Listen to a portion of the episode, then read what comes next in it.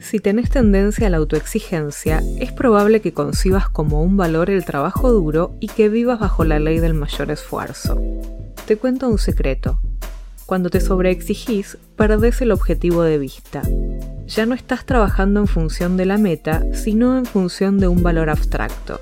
Y por cierto, un valor bastante cuestionable. Poder hacer cosas específicas y en cantidad no necesariamente te hace un gran estratega para llegar a alcanzar tus objetivos, sino que te agota y te desconcentra. El lema menos es más nos ayuda a observar nuestra tarea y nos permite autorregularnos. Chequea si el esfuerzo extra que hagas hoy no agota tu disponibilidad para lo que quieras hacer mañana.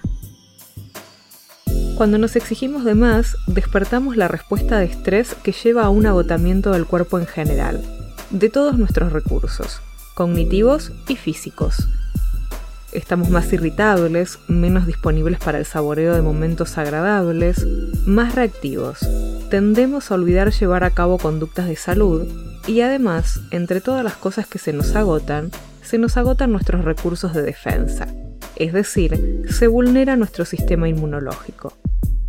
Esto no quiere decir que no tengas que esforzarte en absoluto, sino que la mejor idea es planificar el esfuerzo y dosificarlo a lo largo de los días. Imagínate habiendo alcanzado tus objetivos.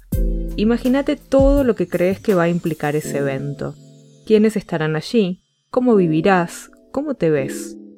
Mira hacia atrás en el tiempo y pensa qué te gustaría encontrar en tus recuerdos del camino recorrido.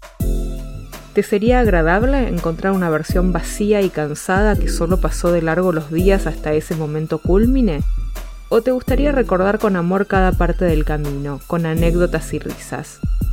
Sobre exigirte hoy solo es una fuga errática a un destino desagradable. Mira a tu alrededor y autorregula tu desempeño.